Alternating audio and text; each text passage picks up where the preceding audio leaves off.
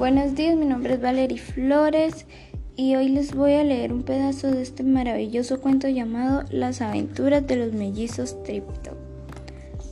Hace mucho, mucho tiempo el sol brillaba en el salvaje y maravilloso mundo y las ciénagas volcánicas burbujeaban y echaban vapor.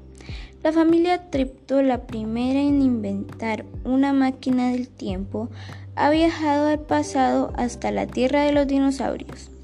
En esta aventura la máquina del tiempo ha retrocedido 75 millones de años hasta llegar al periodo Cretáceo Superior, a lo que hoy conocemos como el río Red Deer en Alberta, Canadá.